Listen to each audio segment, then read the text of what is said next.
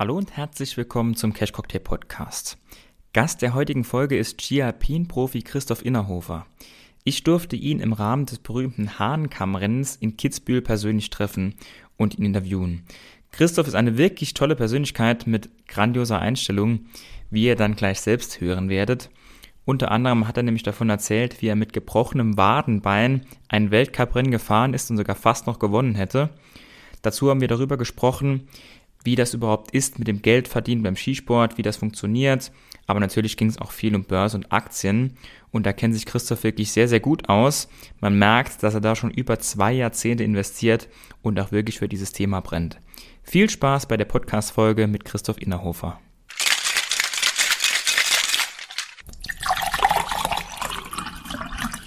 Ja, Christoph, vielen Dank für deine Zeit. Für diejenigen, die dich noch nicht kennen, stell dich doch gerne einmal ganz kurz vor. Ah, ich soll mich vorstellen. Sag mal, du stellst mich vor. Also, ich bin, genau. ich bin der Christoph Innerhofer, bin, komme aus Südtirol, bin 38 Jahre alt und bin 2000, seit 2006 ähm, in Weltcup und bin eigentlich schon seit ich ganz jung bin immer an Wirtschaft interessiert und an Börse und habe mit 14 meine ersten Aktien gekauft. Also schon Aktien und Weltcup-Erfahrung beides zusammen. Ähm, warum man das gut zusammen nennen kann, finde ich, weil bei beidem extrem viel Disziplin gefragt ist. Jetzt du hast gesagt, 17 Jahre Weltcup, über 20 Jahre Aktien ist ja beides, was man über die Distanz vielleicht sagt, okay, der Christoph Innerhofer, der ist hier Weltmeister geworden, der hat ja die Erfolge erzielt, an der Börse vielleicht über lange Distanz coole Rendite gehabt. Aber was die Leute nicht sehen, ist, wenn es zwischendurch mal nicht gut läuft und dann man denkt, oh, ich würde am liebsten aufhören, das vergessen die ganzen Leute. Vielleicht kannst du da mal ein paar allgemeine Motivations- und Disziplintipps geben. Ich muss sagen, aufhören war für mich eigentlich nie ein Thema, weil ich eigentlich immer gern kämpfe. Verlieren hilft zu gewinnen. Ähm, und ja, an schwierigen Tagen ist eigentlich dann die Herausforderung, beziehungsweise, ja, ist meine Herausforderung, mich wieder äh, einfach zurückzukämpfen. Natürlich ist es oft nicht einfach, aber wenn ich dann die Augen schließe und an meine Erfolge denke, an die Medaillen, was ich gewonnen habe, dann schenkt mir das wieder gleich ein Lachen ins Gesicht und ich bin dann schon wieder super motiviert, einfach, ja, es erneut zu probieren und es ist einfach das Schöne von Leben, dass man sich den Herausforderungen stellt und einfach, ja, Sieg oder Niederlage will. Also für mich wäre es viel zu langweilig, einfach äh, den Tag dahin leben, die Woche, das Monat, das Jahr ohne große Battles, sagen wir es mal so.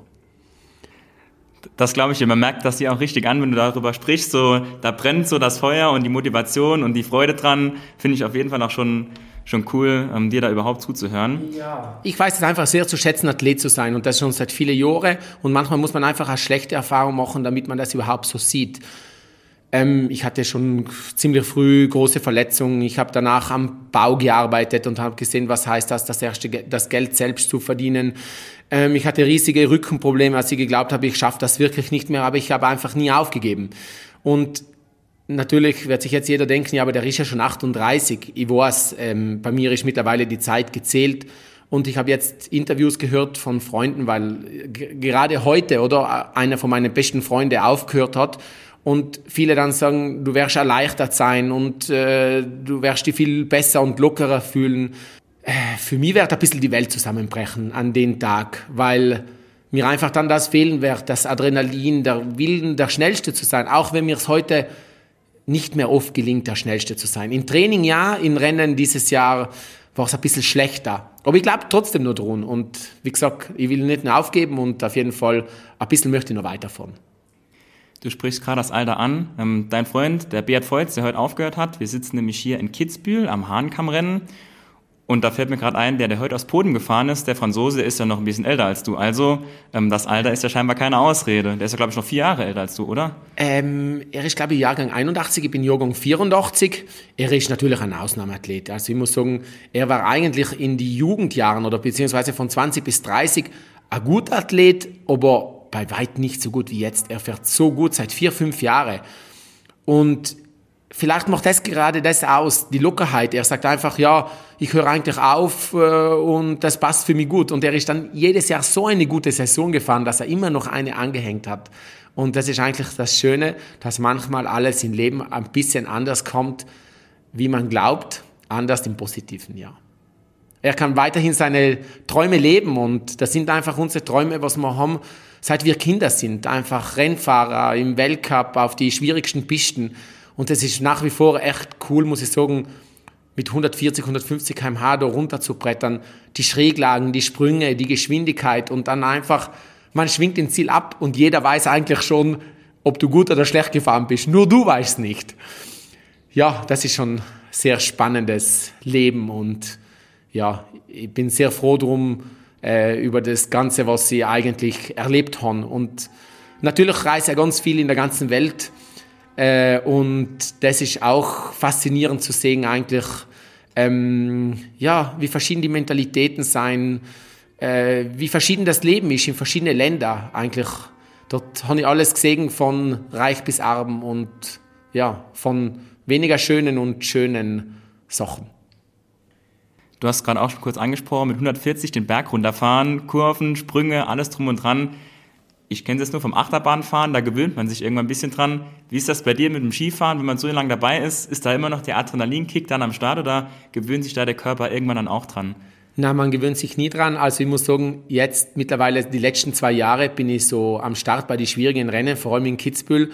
Und wenn ich so den Lauf vor mir durchgehe, dann sehe ich eigentlich bremsen in ein, zwei schwierigen Passagen. Und ich muss mir dann, das ist so ein ganz so ein schmaler Grat, oder? Und ich muss mir dann so ähm, im Kopf mir das einprägen, dass ich nicht bremse. Also weil mein Kopf oder mein Körper würde bremsen. Und die sagen mir dann, Christoph, wenn du jetzt hier bremst, dann brauchst du überhaupt nicht starten. Und deswegen muss ich mich dann überwinden, dass ich nicht bremse und bis jetzt ist mir es eigentlich immer nur gelungen. Auch heute, ich meine, in oberen Teil war ich Vierter, bis eigentlich das Flachstück angefangen hat. Also trotz 38 Jahre in die Kurven bin ich bis jetzt immer noch gut mitgefahren, ja. Siehst, das hätte ich jetzt nicht gedacht, dass du in der 17. Saison immer noch so ein bisschen Überwindung ähm, dann mitbringst. Aber das ist äh, auch dann cool, wenn das noch so ist und das nicht abflacht. Ne? Wenn man immer noch beim 17, ich weiß nicht, ob du jedes Mal Kitzbühel gefahren bist, aber wenn man so oft schon die Streif gefahren ist und trotzdem immer noch so Adrenalinkick kommt, dann das ist ja auch cool. Es ist die letzten zwei Jahre wieder gekommen. Also früher war ich jung und wild und jeder hat immer gesagt, der Innerhofer fährt überall volle Kanne. Ähm, aber in Alter wird man schon ein bisschen netter, vielleicht vorsichtiger und irgendwie innen drinnen äh, spürt man irgendwie die kleine Handbremse und die muss man versuchen zu lösen am Start, weil sonst ist man wirklich fehl am Platz. Und ja, das ist ein bisschen auch die Herausforderung, einfach diese, ja, die Psychologie, einfach das in den Griff zu kriegen. Und die Börsenpsychologie ist ja gleich kompliziert wie bei uns das am Start. Also es gibt viele, die was Trainingsweltmeister sind, aber in Rennen das nicht umsetzen. Und es sind ja, auch leider viele Privatanleger, die was hm, irgendwie die Börsenpsychologie ähm, vielleicht weniger im Griff haben und dann ist das halt ein Problem. Thema Börse kommen wir auch gleich dazu. Eine Frage habe ich noch zum Skifahren. Ich wollte schon den Übergang machen. okay, super Übergang. Eine Frage habe ich aber noch, die will ich ja. unbedingt loswerden. Wir sitzen jetzt hier in Kitzbühel, ähm, ja, am Fuße quasi des Berges kann ich zum einen jedem nur empfehlen, sich das mal live anzugucken. War für mich auch das erste Mal, war wirklich eine sehr, sehr coole Erfahrung. Auch man hört vielleicht im Hintergrund noch die Stimmung aus dem Ort, die so ein bisschen den Mikros mit reinschaltet. Aber was ich noch fragen wollte, 2017, da hast du dir mal einen Wadenbeinbruch zugezogen und bist dann trotzdem das Rennen gefahren und Zweiter geworden. Die Story musst du noch erzählen, das interessiert mich nämlich wirklich brennend, wie das funktioniert hat. Das kann ich nämlich nicht vorstellen. Ja, also ich muss sagen, ich bin wirklich schwer zu bremsen, egal was passiert ist. Ich versuche aufzustehen und wieder, es wieder zu probieren, egal wie fest mich reingeschmissen hat, oder? Und das war halt ähm, so, dass ich im Wadenbeinbruch gehabt und furchtbare Schmerzen gehabt habe, habe ich gesagt, in Kitzbühel will ich trotzdem mitfahren. Ich bin in den ersten Trainingslauf gefahren, war dann Achter und ich bin auf den Start gestanden und dann gesagt, bitte lieber Gott, zeig mir, dass ich da schon das Richtige mache und jetzt nicht mein Leben riskiere darunter, weil ich hatte wirklich furchtbare Schmerzen. Ich konnte irgendwie Skifahren, aber ich konnte gar nicht spazieren gehen vor lauter, dass man es wer getun hat. Und den zweiten Trainingslauf habe ich dann ausgelost, weil man es einfach, die Schmerzen waren so groß. Und die Super-G bin ich auf dem Start gestanden und ich habe den Zielspeaker gehört am Start. Jetzt der nächste Christoph Innerhofer und der kann heute aufs Podium fahren. Dann habe ich mir gedacht, hey, ich bin einfach nur froh, wenn ich heil runterkomme. Und ich hatte keine Erwartung an den Tag. Und während dem Fahren habe ich schon gemerkt, dass ich eigentlich einen Traumlauf erwischt haben und bin dann ins Ziel gekommen und war tatsächlich Erster. Und dann war nur noch der Matthias Meyer, der was weniger Hundertstel schneller war wie ich. Und natürlich war das ein Wahnsinn. Also, ich meine, ja, mit dem Adrenalin kann man viele Schmerzen wegstecken und ja, es ist einfach wie so unsere Mentalität, ähm, nie aufgeben und immer es erneut probieren, egal wie oft man hinfällt. Das ist auf jeden Fall eine krasse Geschichte. Du konntest nicht spazieren gehen, aber bist dann beim Skifahren Zweiter geworden. Ja, das kann man auf jeden Fall, kannst du, kannst du in vielen Jahrzehnten kannst du das immer noch erzählen. Cool. Ja. Ähm, schlagen wir die Brücke zum Thema Geld. Geld im Wintersport ist ja auch ein großes Thema, ähm, gerade mit dem fehlenden Schnee, mit der Nachhaltigkeit. Ähm, das macht die Zukunft ja auch so ein bisschen schwer und unsicher. Wie ist deine Meinung dazu? Wintersport die nächsten Jahre? Was würdest du da sagen? Wie, wie muss man sich da aufstellen? Vielleicht ganzjährig, bisschen vom Schneethema weg oder wie, wie funktioniert das da? Ich finde eigentlich im Wintersport mega interessant, weil eigentlich auch als Spaß bzw. als Familienbeschäftigung gibt es eigentlich nichts Schöneres wie einen Ausflug auf den Berg. Jeder fährt alleine runter und dann liftet man zusammen, danach geht man was zusammen essen, wer Lust hat, geht auf Après-Ski. Und ich glaube einfach, weg von Stress, vom Alltag, ist echt Skifahren eine mega coole Sache. Ähm, es gibt natürlich wahnsinnig viele Skigebiete. Es werden vielleicht ein paar kleinere sein, die was es langfristig nicht überlegen, überleben. Vor allem in ähm, Locations, wo die Schneesicherheit weniger gegeben ist. Äh, sonst glaube ich weiter an den Wintertourismus. Natürlich, dass der Wintertourismus macht vom Bruttoinlandsprodukt in Italien ganz wenige Prozent aus. Also der Sommertourismus ist da ums drei oder ums, ums fünffache größer. Ähm, aber ähm, vor allem in Österreich oder in andere Gebiete ist der Wintertourismus natürlich von Bruttoinlandsprodukt viel größer. Aber man sieht einfach ähm, jetzt vor allem nach Covid, die Leute wollen in Urlaub fahren, die wollen genießen, die wollen Spaß haben, die wollen raus. Früher war eigentlich normal, dass man einmal im Jahr in Urlaub gefahren ist. Da hat man eigentlich sich entschieden zwischen Winter- oder Sommerurlaub. Heutzutage ganz viele fahren fünfmal im Jahr. Vielleicht kürzer, aber das ist einfach so ein bisschen der neue Trend und ich finde es gut, weil man soll auch ein bisschen das Leben genießen. Vielleicht ist auch die Inflation ein bisschen schuld, weil die Leute sagen einfach, das Geld auf der Bank äh, wird nicht mehr ähm, und geben wir es aus und dann haben wir wenigstens was davon und genießen wir das Leben. Und das merkt man tatsächlich, dass das jetzt ein bisschen so bei uns ist. Und diese Mentalität habe ich dieses Jahr extrem gesehen in Argentinien. Also wir waren in Argentinien das erste Mal im Jahr 2006. Damals war ein Euro drei Pesos. Heute sind jetzt ein Euro circa 140 Pesos. Und derjenige, der was die Ski ähm, von uns immer zum Berg transportiert, ähm, der hat mir erzählt, dass er manchmal fischen geht. Dann habe ich gesagt, hey, ähm, ich will mal mit dir mit fischen gehen, oder? War ich noch nie am Meer äh, und vor allem nicht in Argentinien, also ich bin immer offen für Neues. Und dann hat er mich abgeholt mit seinem LKW und wir haben dann mehrere Stunden einfach geratscht über alles. Und er hat mir erzählt, dass er eigentlich, bei Ihnen ist ja also jeden Tag ist Inflation, nicht jeden Monat. Und er hat mir eigentlich erzählt, dass er sein Geld Ende vom Monat immer sofort ausgibt, weil es einfach im nächsten Monat weniger ähm, Wert hat. Und ganz ein bisschen sieht man diese Mentalität bei uns jetzt auch. Ja, die Inflation, die wir hier haben, die würden die sich in anderen Ländern, zum Beispiel Argentinien, gerne wünschen, aufs ganze Jahr gesehen. Du hast angesprochen, da hat man dann jeden Tag, jeden Monat eine Inflation, die schon irgendwie spürbar ist. Und das ist auf jeden Fall eine krasse Geschichte und cool, wenn man das so vor Ort erleben kann. So wie du dann auch und dann mit den Leuten in Kontakt kommt, mit denen spricht, wie sie das ganze Thema sehen. Auf jeden Fall, ähm, ja, cool, wenn man solche Erfahrungen machen darf überhaupt. Genau, und das ist auch interessant. Ich, meine, ich war da drei Wochen in Argentinien und innerhalb von den drei Wochen war ich zweimal in ein Restaurant, eine Preiserhöhung, also nicht zweimal im Jahr, wie das bei uns ist. Und die Argentinier wollen ja eigentlich dann ihr Land schützen und dass sie das Geld nur in ihrem Land ausgeben. Aber wenn die das Geld wollen in Ausland ausgeben, dann ähm, müssen sie mit der Kreditkarte bezahlen, weil die, glaube ich, keinen Cash bekommen. Und die bezahlen dort eine Extra-Tax, eine Extra-Steuer. Kann mich nicht mehr erinnern, ich glaube, das ist 50 Prozent mehr. Also damit wirklich, die wollen das wirklich unterstützen, dass die Argentinier eben in ihrem Land bleiben. Und ja, ist interessant zu sehen und zu hören. Aber was ich dieses Jahr auch festgestellt habe oder gesehen habe, ich habe noch nie so viele Leute beim Reisen gesehen. Ich war im November in Denver und es waren noch nie so viele Leute am Flughafen. Ich war in München am Flughafen und es waren mindestens so viele Leute wie vor Covid.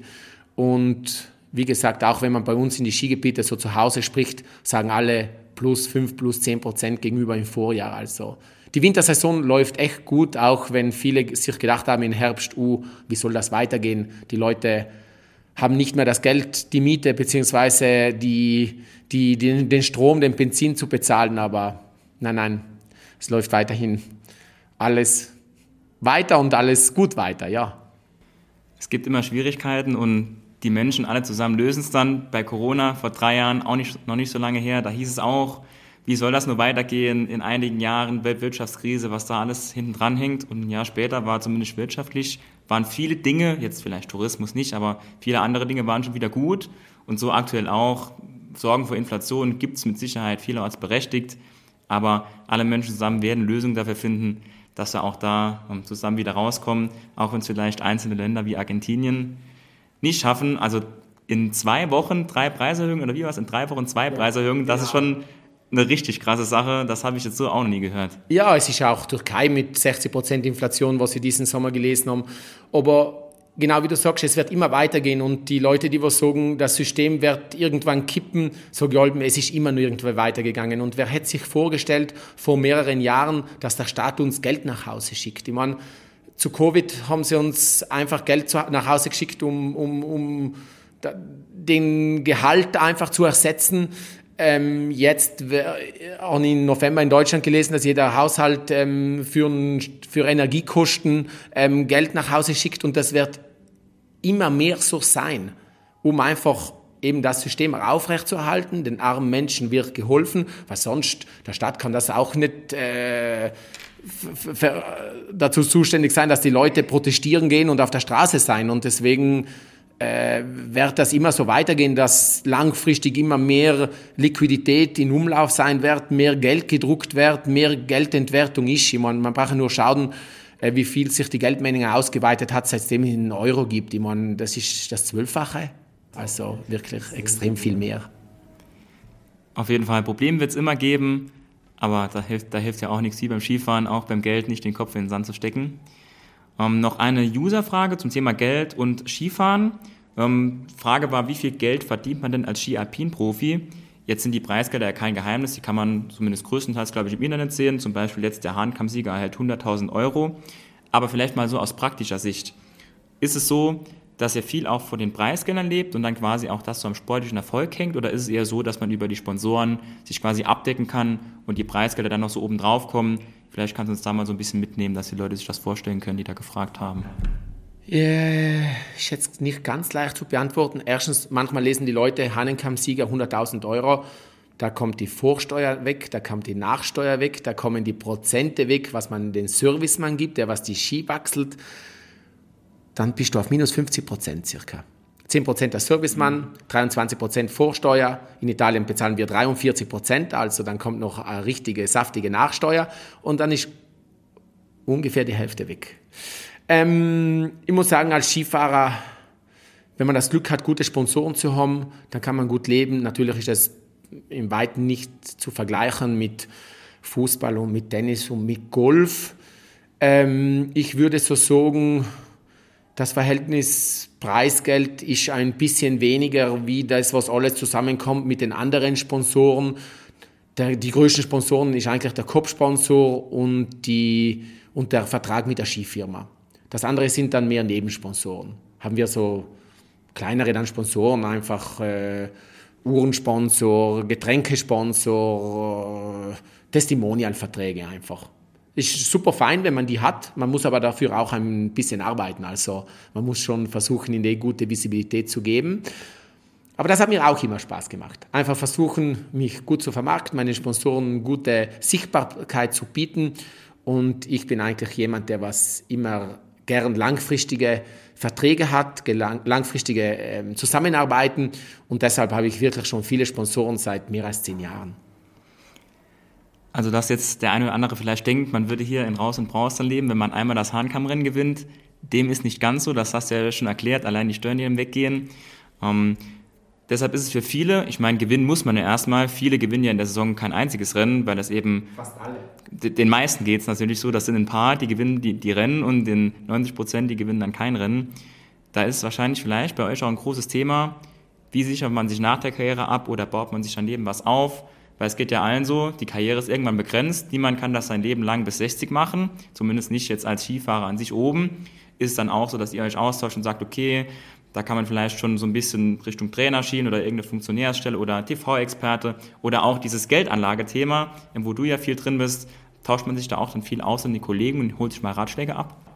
Ja, also jeder hat, jeder hat andere Passionen und ein paar vielleicht haben schon von zu Hause aus den Weg vorgegeben, was sie danach geben werden, weil sie ja Firma haben, weil sie ja Hotel haben oder was, was auch immer. Und andere sind dann einfach die, was mehr Passion für Wirtschaft haben und dann ähm, ratscht man ja gern über Aktien, über Börse, über die Ideen, was halt ähm, jeder hat. Und wie du sagst, die Zeit ist begrenzt und danach wird man natürlich äh, mehr oder weniger nur mehr einen normalen Gehalt haben. Und deswegen ist schon mein Ziel, so zu investieren, damit dass sie einen guten Cashflow generiere und dass danach mein Gehalt einfach um x höher ist ähm, durch Dividenden oder durch äh, Immobilien. Also da kann sich dann das jeder selbst aussuchen. Ich sage einfach immer, Immobilien und Aktien ist eigentlich egal, wo man investiert. Ich glaube, die Mischung macht es aus. Wie der Warren Buffett sagt, wenn du etwas kaufst auf Sicht von ein oder zwei oder drei Jahre, weißt du nicht, ob du eine gute Investition gemacht hast. Aber auf Sicht von 10 oder 20 Jahre hast du zu 100 Prozent eine gute Investition gemacht. Und das ist auch immer so, weil die Wirtschaft wächst immer, es ist immer mehr Geld in Umlauf. Und vor allem, wenn man in Aktien investiert, es sitzen ja in die Firmen die besten Leute, der beste CEO, was sie finden können. Und es wächst ja die Weltwirtschaft. Und deshalb muss man auch das Vertrauen in den Firmen schenken, dass sie gute Gewinne erzielen und als Aktionär bist du mit dabei, mit der Dividende. Und wenn du wirklich gute defensive Werte hast mit guten Dividenden, dann bekommst du eigentlich ja das Geld wieder zurück in 15 Jahren zum Beispiel ungefähr. Wenn man 6, 7 Prozent Dividende hat, dann in 10 Jahren hast du wieder 60, 70 Prozent von investiertem Geld zurückbekommen. Also mit langfristig gesehen kann man da wirklich falsch, wenig falsch machen. Und was halt für mich immer wirklich gut zählt, ist, oder was einfach immer für mich extrem zählt, ist einfach die Bewertung. Weil manchmal sagt man, heute ist alles anders, aber es ist nie anders. Bis zum Schluss ist immer die Bewertung das Wichtigste und früher oder später kommt alles zur normalen Bewertung zurück. Und deswegen ist einfach wichtig, dass man mit dem größten Kapital gute Dividendenwerte hat, wo man eine solide Dividende bekommt und ein paar Prozent Wachstum die Firma generiert. Und dann, glaube ich, kann man schon zufrieden sein.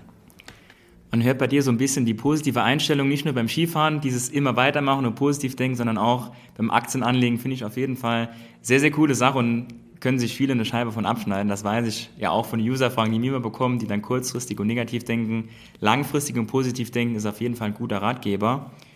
Und jetzt hast du auch die nächste Frage quasi vorweggenommen. Die nächste Frage wäre nämlich gewesen, wie ist deine Anlagestrategie? Da hast du jetzt schon was gesagt. Ähm, Dividendenunternehmen, defensive Titel. Ähm, kann man sagen, dass das so der Kern deines Portfolios ist, so die defensiven Dividendentitel?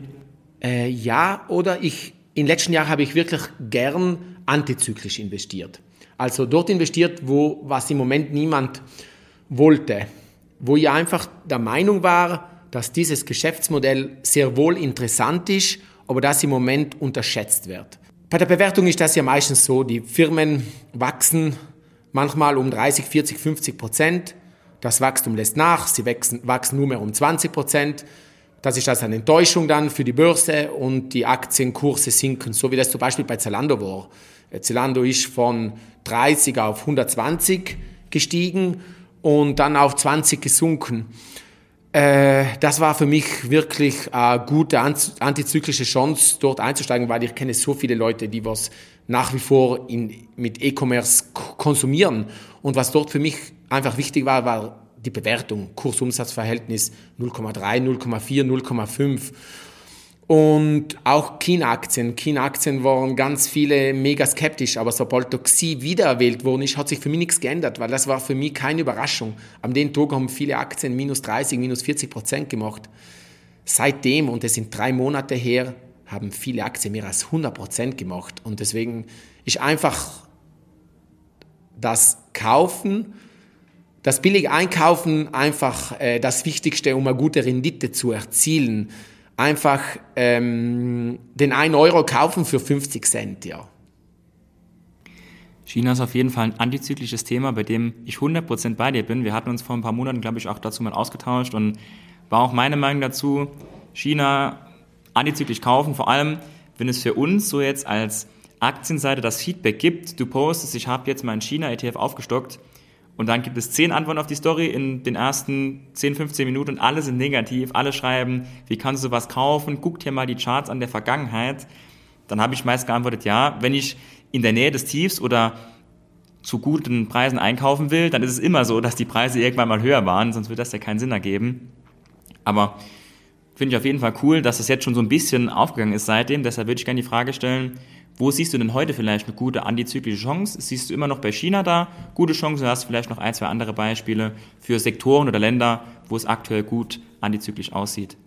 Ähm, ich muss sagen, in E-Commerce habe ich eigentlich den Großteil auch jetzt wieder verkauft, nachdem wir sie wirklich in kurzer Zeit 100% gemacht haben. In China habe ich auch schon wieder einen Teil verkauft. Ich sage, China war einfach für mich mega antizyklisch. Die haben ein Durchschnitts-KGV von den letzten 20 Jahren von 14 und vor ein paar Monaten war es bei 11, bei 11. Und das ist einfach dann unterbewertet für mich. Mittlerweile waren so viele gute Nachrichten für China, Unterstützung von Immobilienmarkt, die Tech-Firmen lassen sie von alleine, äh, Didi kann wieder, äh, den, den, der Rap kann wieder runtergeladen werden, äh, es, die, die, die, die Bauzinsen werden, werden weniger, also die Zinsen werden gekürzt. Äh, in China ist einfach stimuliert worden in die letzten Wochen und Monate fast so viel, wie es geht. Jetzt muss erst bewiesen werden, ob wirklich alles so gut wird, wie man meint. Also mit der Wiederöffnung. Logisch, der Unterschied ist einfach, China hat nicht das Problem mit der Inflation und die Kassen sind voll. Die sind dort, wo wir vor zwei Jahren waren. Nach Covid waren wir waren alle eingesperrt für mehrere Monate. Wir konnten kein Geld ausgeben. Die Geldmengen sind auf dem Konto angewachsen und danach wollten wir konsumieren und deswegen ist auch die Inflation angestiegen, weil mehr Nachfrage war wie Angebot. Ähm, in China steht man da wie am Anfang und ich sage, jetzt haben die Börsen schon ziemlich gut aufgeholt, bin ja ein bisschen vorsichtiger. Für was ich nur sehr positiv bin nach wie vor ist für Banken. Ähm, Banken sind 20 Jahre nicht mehr gelaufen und früher oder später ist immer alles wieder gelaufen. Man braucht nur Geduld.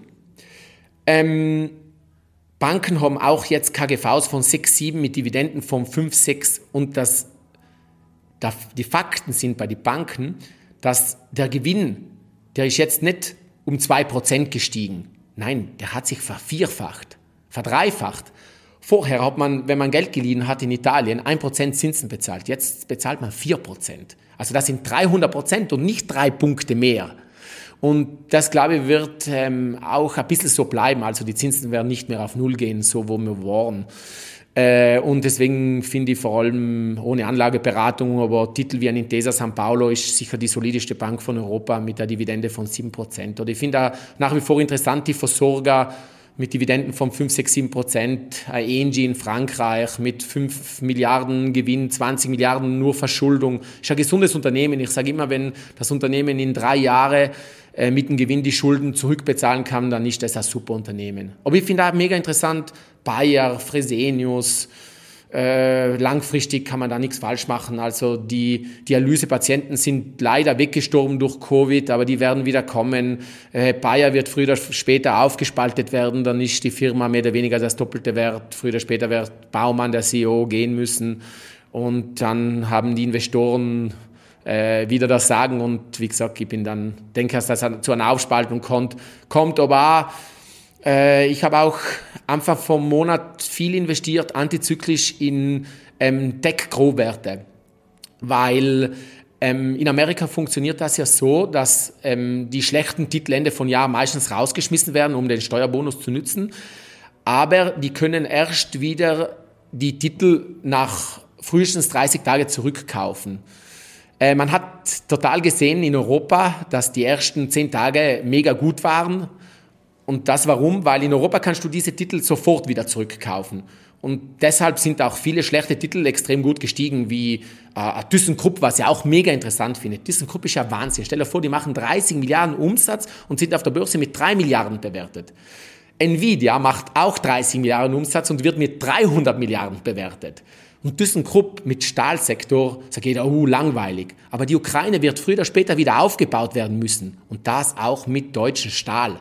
Und deswegen finde ich solche alten, alte Firmen, was es schon seit 100 Jahren gibt, äh, an die glaube ich. Und wie gesagt, dort arbeiten die besten CEOs, was es auch gibt in ganz Deutschland. Und deswegen werden die die Firma schon wieder in Schwung bekommen. Eine ganz kleine Unterbrechung an dieser Stelle, damit ich euch den Sponsor der heutigen Folge vorstellen kann. Ihr könnt es euch sicher denken, nach Kitzbühel zu reisen und dann dort das Ganze vor Ort aufzunehmen, ist dann doch eine kostspielige Angelegenheit und wäre eben ohne Sponsor gar nicht möglich. Ich finde aber, es lohnt sich, da es einfach eine andere Sache ist, wenn man sich vor Ort persönlich kennenlernen kann, austauschen kann bei einem Kaltgetränk und dann eben den Podcast in einem Raum aufnimmt, anstatt quasi noch fremd das Ganze übers Internet zu machen. Deshalb investieren wir auch die Zeit und das Geld und sind auch dankbar, dass wir da Sponsoren haben, die uns dabei unterstützen. In diesem Fall wird der Podcast heute von der Consorsbank gesponsert. Wir nutzen nur Sponsoren, die wir selbst auch gut finden und nutzen. Die Consorsbank haben wir selbst als Depotanbieter, mehrere bei uns im Team, ich persönlich auch, aber auch andere bei uns im Team nutzen die Consorsbank teilweise auch für ihre Kinder übers Junior Depot. Deshalb ehrliche Empfehlung an dieser Stelle machen wir schon jahrelang und sind wir auch zufrieden. Deshalb denke ich, ist das so eine runde Sache. Und jetzt tauchen wir wieder ein in die Podcast-Folge mit Christoph Innerhofer in Kitzbühel. Sowohl bei ThyssenKrupp als auch bei den Banken kann ich mir sehr gut vorstellen, dass da irgendwann mal dieses Thema auch gespielt wird an der Börse, wie du es jetzt gerade genannt hast, dass dann vielleicht mal ein paar große Magazine, ein paar große Manager dieses Thema anstoßen und dann die Werte innerhalb von einem halben Jahr dann hier viel vorwegnehmen, sobald der erste Mal ähm, ja, so ein bisschen in die Richtung argumentiert und das öffentlichkeits- und medienwirksam ist. Ja, und auf einmal werden dann die Kursziele erhöht. Ich hatte die Equinor zehn ja. Jahre lang. Die hat ja. sich null bewegt. Nur die Dividende habe ich bekommen. Auf einmal hat sie dann in einem Jahr 200 Prozent gemacht. Und ich glaube, die Banken, und Versorger wie Angie, die was so viele Jahre jetzt irgendwie seitlich dümpeln, früher oder später werden die nach oben ausbrechen. Vielleicht in einem Jahr, vielleicht in zwei. Aber da sehe ich langfristig kein Risiko durch die 5, 6, 7 Prozent Dividende und die Bewertung ist einfach mega attraktiv. Also Kurs-Gewinn-Verhältnis von 5, 6, 7 heißt, wenn du heute die Firma kaufen würdest, nach 6, 7 Jahren hättest du wieder alles, was du investiert hast, zurückbekommen. Wenn du heutzutage eine Wohnung kaufst und du vermietest die, dann brauchst du mindestens 25 Jahre, 30 Jahre, bis du das Geld wieder zurückbekommen hast. Und ja, deswegen ähm, finde ich, wie gesagt, vor allem diese Werte momentan interessant. Nochmal auf vorher zurückzukommen, ich habe einige von diesen Tech-Werte gekauft, weil ich mir gedacht habe, die Fonds werden die am Anfang vom Monat wieder kaufen und die Wette ist gut aufgegangen. Äh, mittlerweile habe ich wieder einen Teil verkauft und ich setze dann den Stop-Loss auf meinen Einkaufspreis, dann kann ich nicht mehr verlieren. Und nehmen wir an, wenn ich etwas, einen Zuck mache und ich liebe falsch, dann steige ich mit minus 5 oder minus 10 Prozent aus. Also man muss unbedingt Verluste begrenzen, wenn man glaubt, irgendwo antizyklisch zu investieren, wo aber großes Risiko besteht. Ja. Bei den Dividendentitel kann man immer nur nachkaufen. Da kann man nichts falsch machen. Auch äh, Novo Nordisk ist absolut einer meiner Lieblingstitel. Diabetiker. Äh, es werden bis 2030 50 Prozent mehr Diabetiker geben, äh, weil einfach äh, mittlerweile überall äh, Zucker drinnen ist und die Leute das gar nicht sehen. Ich vor allem als Sportler bin mir bewusst, gesund zu essen und ja, äh, und wenn du dann mal kontrollierst, ist, ist wirklich überall viel Zucker drinnen und deswegen gibt es leider auch viele Diabetiker, wo Novo Nordisk eben absolut profitiert. Gar nicht so leicht, den Zucker wegzulassen. Ne? Da muss man sich manchmal schon sehr anstrengen, je nachdem gerade wenig Zeit. Aber das ist ein anderes Thema. Das ist nur eine Gewöhnungssache. Okay, da, da, da hole ich mir vielleicht noch ein paar Tipps von dir ab. Nee, wir, wir bleiben bei den Aktien, da wollte ich eben noch anfügen, du hast eben als Beispiel genannt, Unternehmen, die 5, 6 Prozent Dividende haben, manchmal vielleicht auch 4 Prozent, wo das Risiko nach unten deshalb begrenzt ist. Das waren meine letzten ein, zwei Käufe auch. Da finde ich, gab es aktuell jetzt in den letzten zwei, drei Monaten auch sehr, sehr viele Chancen. Jetzt bei mir ähm, war ein Beispiel die Deutsche Post zum Beispiel, die habe ich vor ein, zwei Monaten eingesammelt. Ähm, und viele andere Unternehmen, wo du einfach sagst, okay, das Unternehmen hat so einen Burggraben und das Risiko nach unten ist einfach dadurch begrenzt, dass der Umsatz so hoch ist und so viel höher vielleicht auch als die Marktkapitalisierung Und wenn man dann die Dividende hat, dann ist es einfach auch nicht realistisch, dass die Dividende auf 10% ansteigt, weil der Kurs noch viel tiefer fällt. Und dann hat man da einfach nochmal eine andere Absicherung. Und da muss man sich eben klar machen, wie du gesagt hast, bin ich jetzt bei einer Spekulation, wo ich vielleicht bei 10% dann wieder aussteige, oder bin ich bei einem Langfristinvest, was aktuell 5% Dividende zahlt und kann dann eben bei minus 10% vielleicht nochmal eine kleine Schippe drauflegen. Da muss man sich auf jeden Fall den Unterschied klar machen, denn das ist so ein häufiger Fehler, den ich immer wieder höre von Leuten. Okay, was soll ich jetzt hier machen? Soll ich nachkaufen? Und dann merkt man schon, wenn die Leute dann erzählen, was sie gemacht haben, sie haben sich vorher keinen Gedanken gemacht. Wo ist mein Exit? Wie soll es weitergehen? Was mache ich, wenn die Position 20% gegen mich läuft? Kaufe ich dann irgendwann bei 30% vielleicht nach oder steige ich dann aus? Die Gedanken muss man sich ja vorher machen, weil gegen einlaufen kann es ja immer. Egal wie recht man hat, wenn man dafür die nächsten sechs Monate Unrecht hat, läuft es trotzdem erstmal gegen einen. Deswegen darf man nicht hoffen, sondern man muss handeln und man muss einen Plan haben und sagen, wenn ich in diese Dividendentitel investiere, ich gebe jedes Monat einen kleinen Teil von meinem Geld dazu. Ich habe diese 20 Werte, ähm, zwei Werte zum Beispiel im Getränkebereich, zwei Werte im Tabakbereich, zwei Werte äh, im Pharma, in, in, in, in, in Energiebereich. Und überall. So mache ich das auch. Und äh, vielleicht 80% Dividendenaktien, 20% vielleicht Wachstumsaktien. Obwohl ich mit den Wachstumsaktien mir immer sehr aufpasse, weil es fängt immer gleich an. Äh, es kommt ein neuer Trend, äh, jeder meint, es ist das mega neue Business, dann schießen die Firmen wie die Pilze vom Boden, äh, was das gleiche Geschäftsmodell haben, die machen sich dann kaputt mit den Preisen, niemand verdient nichts mehr, äh, das Wachstum lässt nach von Jahr zu Jahr von 50 auf 40 auf 30 Prozent. Die Aktienkurse brechen dann um 80, 90 Prozent ein, so wie es überall war. Bei Cloudflare, Cloudflare bei Upstart, bei Affirm, dieses Benau Beleta, äh, DocuSign. Diese klassischen Tech-Werte war es genau überall so. Oder auch damals in, mit dem Photovoltaik 2005 in Deutschland, Q-Cell, SolarWorld. Die hat man alle geglaubt, die gehen nur immer in den Himmel, die Kurse. Die haben sich alle kaputt gemacht mit den Preisen. Die Besten bleiben übrig, fusionieren und danach fängt das richtige Ge Geschäftsmodell eigentlich erst an mit einem gesunden Wachstum. Deswegen sage ich immer, schaut auf die Bewertung, schaut, ob die Firma Gewinn erzielt, schaut, dass die Firma mehr, den Umsatz mehr steigert, das, wie sie für Marketingspesen ausgeben. Manchmal geben die Firmen für Marketing 100% mehr aus, aber das Wachstum ist nur 70% mehr. Dann weißt du einfach, das Geld ist nicht gut investiert. Mir gefällt zum Beispiel bei Wachstumswerte, ähm, wenn das Geld ausgegeben wird und mit einem neuen Kunden ist eigentlich das Geld in einem Jahr schon wieder gewonnen. Dann kannst du Gas geben und dafür Geld ausgeben, weil nach ein paar Jahren hast du dann riesige Cashflows, aber das ist halt nur bei wenigen Aktien und deswegen muss man sich dort sehr aufpassen. Es ist halt alles in den Himmel gezuckt worden und jede Übertreibung, muss ich sagen, endet halt mit einem bösen Erwachen. Und was ich nur dazu sagen will, ist, alle 20 Jahre circa kommt ein neuer Börsenboom, weil es kommt eine neue Generation an die Börse, die was glaubt, es geht nur in eine Richtung und man kann an der Börse nur gewinnen und danach fallen 95% auf die Schnauze. Niemand will nichts mehr wissen von der Börse. Und 20 Jahre danach fängt wieder das gleiche Spiel an. Mit einem neuen Thema. Jahr 2000 war es Hightech. 2020 war es Krypto. Ja. Schauen wir mal, was der nächste große Boom ist.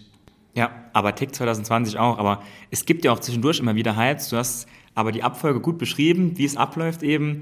Da hatten wir in den letzten 20 Jahren auch gehabt, 3D-Druck 2013, dann waren es mal die Cannabis-Werte. Photovoltaik hast du schon genannt. Immer wird viel Euphorie reingesteckt, am Ende bleiben ein, zwei Firmen übrig und selbst bei denen ist es dann oft so, wenn die das Geld verdienen, sind sie trotzdem genauso hoch oder niedriger bewertet als zur Zeit der Hype-Phase, weil einfach die Erwartungen völlig überzogen werden. Und wenn dann irgendwann die Gewinne eintreten und die Bewertungen wieder unten sind, dann gibt es viele Verlierer. Wir reden aber vielleicht schlau daher, haben vielleicht schon ein bisschen mehr Erfahrung als der eine oder andere du weißt vielleicht auch, beim ersten Mal ist es gar nicht so einfach, so einen Hype auszusitzen und nicht mit aufzuspringen. Du hast Werte im Depot, die bewegen sich fast gar nicht. Und dann gibt es andere Leute, die gewinnen irgendwie alle zwei Wochen 30 Prozent dazu. Das ist gar nicht einfach. Das ist eine richtig schwierige Sache. Ja. Hat man jetzt, denke ich, letztes Jahr vor zwei Jahren nochmal gut gesehen, wie schwer das einem fällt, weil das ist ja dann noch keine Sache von vier Wochen, sondern das zieht sich ja dann über Monate.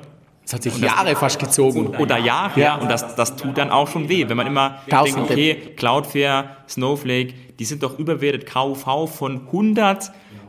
Ne? Aber ne, ich hatte lange nicht recht. Ich hab's, wir hatten es dann oft an den Stories angesprochen, 2020, Anfang 2021 dann gab es immer den Gegenwind auch, hämische Kommentare. Was ist denn da? Du hast doch gesagt, Snowflake ist so überwertet, jetzt stehen nochmal 100% höher. Ne? Ja. Da gibt es hämische Kommentare. Ja. Und für dich ist es auch nicht so einfach, denn einfach Short ging geht ja auch nicht. Die Übertreibungen nach oben, da kannst du ja. ja auch ähm, volle Kanne falsch liegen. Ging mir bei Snowflake übrigens so, habe ich versucht dann zu shorten. Als sie gerade ein bisschen angefangen haben zu rutschen, bin ich gerade in die Gegenbewegung rein und dann ging es richtig abwärts und dabei bin ich dann wieder raus, um mein Risiko zu begrenzen. Deshalb alles gar nicht so einfach und das muss man, denke ich, auch lernen hier so ein bisschen die Ruhe zu bewahren und dann die ganzen Hype-Titel mit KUVs, du hast ja eben auch schon angesprochen, die Bewertungen haben, da ist das Kurs-Umsatz-Verhältnis doppelt und dreifach so hoch wie bei anderen werden das Kurs-Gewinn-Verhältnis. Ja. Und da muss man einfach denken, okay, irgendwann kommt hier der Rückschlag und dann will ich nicht mehr dabei sein. Vielleicht bei Spekulation schon, mal kurzfristig und dann aber bei minus 5% oder 10 wieder raus. Ja, aber als langfristiges Investment keine gute Sache, weil dann haben die Leute auch irgendwann einfach keine Lust mehr auf Börse. Wenn das Depot 80% der Wasser ist, weil man Cloudflare, Snowflake und viele andere Hype-Themen im Depot hat, dann ist es auch ganz normal, dass man irgendwann, wie du eben gesagt hast, das Handtuch schmeißt und sagt, damit will ich nichts mehr zu tun haben.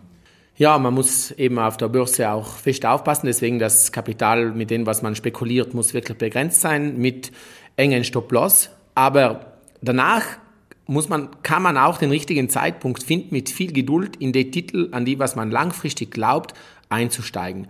Weil zum Beispiel der 3D-Druck, ich bin schon ein Fan davon. Ich sehe zum Beispiel, meine Skifirma hat einen 3D-Drucker, Firmen, einfach, ich kenne viele Leute, aber viele haben eigentlich einen 3D-Drucker. Und wenn wir in Zukunft, in zehn Jahren vielleicht, jeder von uns einen 3D-Drucker oder jeder Dritte einen zu Hause haben wird, und wir uns auch nur Kleinigkeiten drucken werden, äh, die neue Handyfolie, ähm, den Löffel, den Schraubenzieher, ja, dann bestellen wir viel weniger über Amazon. Dann kann das ein Problem werden für gewisse, für einige Firmen. Oder auch der Cloud-Bereich ist schon interessant, weil wenn wir in Zukunft selbstfahrende Autos haben werden, dann wird in einem Monat so viel Cloud generiert wie jetzt im ganzen Jahr mit nur x Prozent, mit ganz wenigen Autos. Also das ist schon interessant, muss ich sagen. Auch äh, gewisse Themen sind schon mega interessant, auch für die Zukunft. Aber man muss immer aufpassen, auf die Bewertung schauen und ja, und Geduld haben. Ja. Geduld haben auf jeden Fall auch ein sehr, sehr gutes Stichwort. Du hast jetzt schon viele, viele Werte angesprochen. Dann ebenfalls eine Userfrage, was sind denn überhaupt deine größten Positionen im Depot? Meine größten Positionen im Depot, meine größte Position ist Novo Nordisk. Meine zweitgrößte ist Equinor. Da habe ich einen Teil verkauft vor ein paar Monaten und habe diese Woche diesen Teil wieder zurückgekauft. Ähm, Enel, italienischer Versorger. Intesa San Paolo. Die Bank. Ähm, Bayer. Fresenius. Deutsche Telekom. Äh, Pinduoduo. Mh, mm, Alibaba Health habe ich auch. Äh, ich kann noch viele Titel aufzählen, wenn ihr, wenn ihr mag, was ich habe. äh, ich habe Altria, ich habe äh, Philip Morris, ich habe RWE, E.ON, äh, Allianz, äh, Münchner Rückversicherung, äh, Lockheed Martin, Rheinmetall, ähm, Alphabet, Meta, Hast du vielleicht noch ein, zwei italienische Werte, die vielleicht noch nicht so bekannt sind? Nein, habe ich nicht. Okay. Habe ich nicht, weil italienische Werte, ich verfolge viel mehr die deutsche Börse. Italienische Werte habe ich eigentlich nur Enel und Intesa San Paolo in meinem Depot. Ja. Und jetzt so mega spekulativ zu sagen, hey, den Titel finde ich so mega lang. Die First Solar habe ich noch in Amerika. Ja. Mh Das war ich gar nicht vorbereitet. ETFs auf jeden Fall habe ich nur zwei. Da habe ich einmal den Utility 600 und äh, da sind also die europäischen Versorger drinnen und den High-End Dividend. Also da sind die 1200 größten Dividendenwerte drinnen und dort wird 0,8 Prozent alle drei Monate äh, ausbezahlt. Aber wie du merkst, viele solide Werte. Ich habe paar spekulative Positionen, wie davor erzählt, dann eröffnet vor kurzer Zeit Und da habe ich gekauft Affirm, Cloudflare, ähm, DocuSign, äh, Snowflake und Novavax. Novavax habe ich gekauft. Äh, ich habe mir gedacht, die haben eineinhalb Milliarden Cash und sind nur mit 1,2 Milliarden bewertet. Also, und wenn man den Chart anschaut, in den letzten 20 Jahren, die hatten alle zwei, drei Jahre so Bewegung von 20 auf 200, von 200 auf 10, von 10 auf 100. Dann denkt antizyklisch, steige jetzt mal da ein und jetzt bin ich gut im Plus und setze einen Stopp los und die kann nicht mehr verlieren. Sonst bin ich von Novavax nicht überzeugt. So wie ja von einige von diesen Deckwerten nicht überzeugt bin. Aber ich bin, wie gesagt, eingestiegen, weil ich gesagt habe, in Jänner wird dort neues Kapital reinfließen und ich habe schnelle, teilweise 20, 30 Prozent gemacht, einen Teil verkauft. Und deswegen bin ich eigentlich mega zufrieden und ich bin auch mega zufrieden, wie mein Depotgang ist. Äh, ich habe seit dem 1. Jänner 2022 bis heute circa 25 Prozent gemacht. Also war echt eine gute Rendite. Das ist auf jeden Fall sehr stark in so einer schwierigen Börsenphase, wo es eigentlich die andere Richtung ging. Und du hast eben gesagt, jetzt war ich gar nicht vorbereitet, aber ich habe die Frage ja schon öfter gestellt in anderen Podcasts, die größten Positionen. Oft haben die Leute dann drei bis fünf genannt. Du hast, glaube ich, 15 genannt. Von daher ist die Frage auf jeden Fall mehr als ausreichend beantwortet. Ich ja. denke, mehr als der User ähm, ja, in diesem Bereich erwartet hat. Also, weil, wie gesagt habe, ich habe ja meistens die besten zwei in jedem Bereich. Und deswegen habe ich noch Coca-Cola, Anheuser-Busch, äh, Nestle mit äh, Unilever, und wie gesagt, E.ON RWE mit Engie und, äh, und Enel und von den Banken an die Deutsche Bank und die Intesa San Paolo und so halt, ja, jetzt haben wir es ja eigentlich mehr oder weniger alle aufgezählt, aber ich habe wirklich in jedem Bereich die zwei besten und was mir einfach sonst gefallen sind die defensiven Werte, die konjunkturunabhängigen. Und die konjunkturunabhängigen sind Militär, was in vielen nicht gefällt, ähm, Tabak, Essen, Trinken und Pharma. Das läuft immer. Da können auch Preiserhöhungen durchgesetzt werden. Und vorher hast du ganz einen guten Punkt angesprochen, der Buchgraben. Heutzutage, wer will Konkurrenz machen gegen Coca-Cola, gegen Nestle, gegen Unilever, gegen Philip Morris? Das geht nicht. Die Firmen sind so groß. Es ist unmöglich, etwas aufzubauen, was mit die konkurriert. Aber nicht von heute auf morgen. Nein, es ist unmöglich von heute auf morgen. Deswegen, es, es fängt auch gar niemand mehr an. Es ist kein Startup, was sagt, jetzt mache ich ein neues äh, get, neues Getränk, was gegen Coca-Cola soll konkurrieren. Nein. Und deswegen werden die Firmen langfristig laufen. Ich habe ein Buch gelesen von einem Südtiroler, der ist mit einem Rad nach China gefahren. Er hatte Bauchweh und dann hat er Coca-Cola getrunken und ist ihm besser gegangen. Coca-Cola findest du überall. Unilever finde ich auch super. Zweieinhalb Milliarden Leute konsumieren Unilever tagtäglich. Sind eher billige Produkte, aber äh, wir werden einfach immer mehr werden. 200.000 Leute ziehen tagtäglich in die Stadt. Also die Industrialisierung geht weiter mit Rolltreppen, mit Aufzüge. Ähm, das einzigste Thema, wo ich sehr skeptisch bin, ist das, der Autobereich. Weil, wenn man sich eigentlich die Geschichte von Auto anschaut, 1910, sobald das Auto neu erfunden worden ist, waren auf einmal 2000 Firmen, die was angefangen Auto zu bauen. Es sind 100 oder weniger wie 100 übrig geblieben.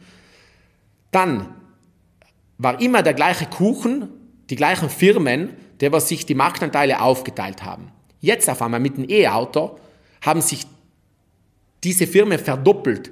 Also es, vorher waren die klassischen mit Volkswagen, BMW, Mercedes, äh, Ford, äh, Toyota und so weiter. Jetzt gibt's auf einmal äh, Fisker, NIO, äh, Build Your Dreams, äh, ähm, Canu und äh, die amerikanischen äh, die amerikanische Firma da und äh, Lucid Motors, ähm, Rivian und der Kuchen wird neu aufgeteilt. Aber es werden nicht mehr Autos verkauft werden. Also wird jetzt passieren, dass sie sich alle kaputt machen mit den Marschen. Bis zum Schluss wird niemand nichts mehr verdienen und die halben Firmen werden wieder wegfallen. Hat ja schon begonnen. Ja. Hat begonnen. Aber das ist, habe ich genau gesagt, weil vor Jahren hat zum Beispiel die Autofirmen in Deutschland, die haben eine Gewinnmarge gehabt von 3, 4, 5 Prozent. Durch Covid, Lieferengpässe und der ganze Quatsch, was war, sind auf einmal die Margen gestiegen auf 19, 11 Prozent, weil alle mit den Preisen hochgefahren sind, alle mega verdient. Jetzt fängt die Rabattschlacht an. Mit dem Tourismussektor war genau das Gleiche. War auch immer mega Rabattschlacht. Flüge ausgefallen, mehr Leute was gewollt haben reisen, die Preise sind hoch, die Firmen haben im letzten Jahr gutes Geld verdient und das ist auch der Grund, warum Lufthansa und diese Firmen jetzt gut gestiegen sind. Weil einfach das Angebot gekürzt worden ist, der Preis erhöht und es bleibt dann mehr Geld übrig, ja. Es macht unglaublich Spaß, mit dir über das Thema zu sprechen. Man wirklich merkt, du bist da Feuer und Flamme dafür, du bist da richtig drin und hast da auch richtig Spaß dran. Auf jeden Fall eine mega Sache und echt cool, dass wir den Podcast machen, gemacht haben. Also hat sich auf jeden Fall jetzt schon gelohnt, finde ich richtig, richtig cool und ich hoffe, man hört es auch ähm, dann, wenn man den Podcast nachher hört, genauso, dass wir, wir beide natürlich, ich natürlich auch, aber du vor allem da richtig Feuer und Flamme dafür sind.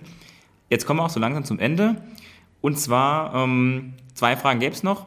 Zum einen, ähm, wo investierst du dein Geld, wenn es nicht in Aktien geht? Immobilien? Krypto habe ich eben schon ein bisschen Skepsis rausgehört, so ein bisschen. Weiß nicht, ob ich da äh, richtig liege. Okay, er, nickt mit dem Kopf, okay, ich liege richtig. Kein, Krypt kein Euro im Krypto. Kein Euro Wer braucht 15.000 Kryptowährungen? Kein Mensch. Langfristig wird vielleicht Bitcoin profitieren, weil die ganzen kleinen Kryptowährungen wegfallen und bis zum Schluss dieses Geld in größten fließen werden. Kann sein. Ist modern, kann man sieben Tage die Woche handeln, Tag und Nacht, passt. Ich bin aber nicht dabei, weil mir das zu viel Risiko ist, da kann ich wirklich 50 Prozent verlieren in wenigen Monaten. Was mir einfach fasziniert, sonst nochmal darauf zurückzukommen, ist einfach die Börsenpsychologie. Ja, einfach das Vor- und das Zurückdenken. Wie der Kostojanik sagt, 2 mal 2 ist 5, minus 1 ist 4. Einfach das Vor- und Zurückdenken, dass man da auf den Punkt kommt und sagt, hier kaufe jetzt billig, weil das niemand will, weil äh, die Banken Kursziele senken. Aber wie gesagt, das Geschäftsmodell sicherlich nicht tot ist. Ganz im Gegenteil, das halt kommen wird. Ja, momentan ist halt alles ein bisschen durcheinander. Äh, am Anfang wird geredet von Inflation und äh, Reflation äh, und von Deflation, Rezession und Deflation wollte ich sagen. Ähm, ich glaube tatsächlich, dass die Zinsen länger hoch bleiben werden, wie momentan vom Markt spekuliert wird. Ich bin da generell, muss ich sagen, nur ein vorsichtig, weil, ja, S&P hat der KGV momentan von 17, 18, aber die Gewinne, wenn die 20, 30 Prozent sinken, dann wird der S&P auch noch federn lassen. Aber wie gesagt, wenn man langfristig investiert, kann man nichts falsch machen, kann man sich sogar freuen, wenn die Kurse sinken, dass man kann billig nachkaufen. Deswegen, ich muss jenen empfehlen, das Beste ist, dass man diese 20 Werte hat, 15 defensive, 3, 4, 5 ein bisschen spekulativer und man kauft jedes Monat einen kleinen Teil nach und dann wird man in 20, 30, 40 Jahre blöd von der Wäsche schauen, wie viel Geld da zusammengekommen ist.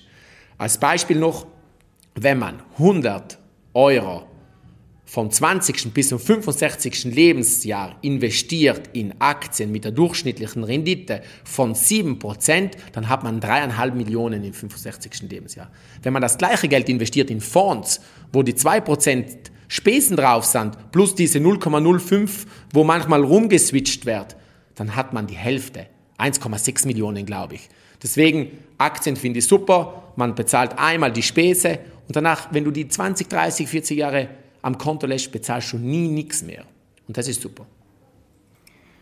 Um die Frage noch zu vollenden, ich weiß nicht, ob ich es jetzt richtig verstanden habe. Also Krypto ist auf jeden Fall nicht, das ist klar, aber Aktien ist ein großer Teil oder kommt da noch ah, irgendwas ah, ja, im Immobilienbereich dazu? Ja, ich habe Aktien, ich habe auch ein bisschen etwas in Immobilien, werde in Zukunft wieder etwas mehr in Immobilien machen, habe ein bisschen Gold und Silber, habe ein Grundstück und sonst ich habe es eigentlich gut aufgeteilt. Ein bisschen Rohstoffe, Aktien, Immobilien und Cash.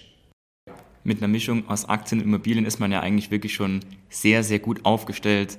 Ja. Da, da ist man eigentlich, da muss schon ganz komisch was passieren, dass dein Gesamtportfolio, wenn ich jetzt die Immobilien mit reinrechne, da mal richtig einbricht.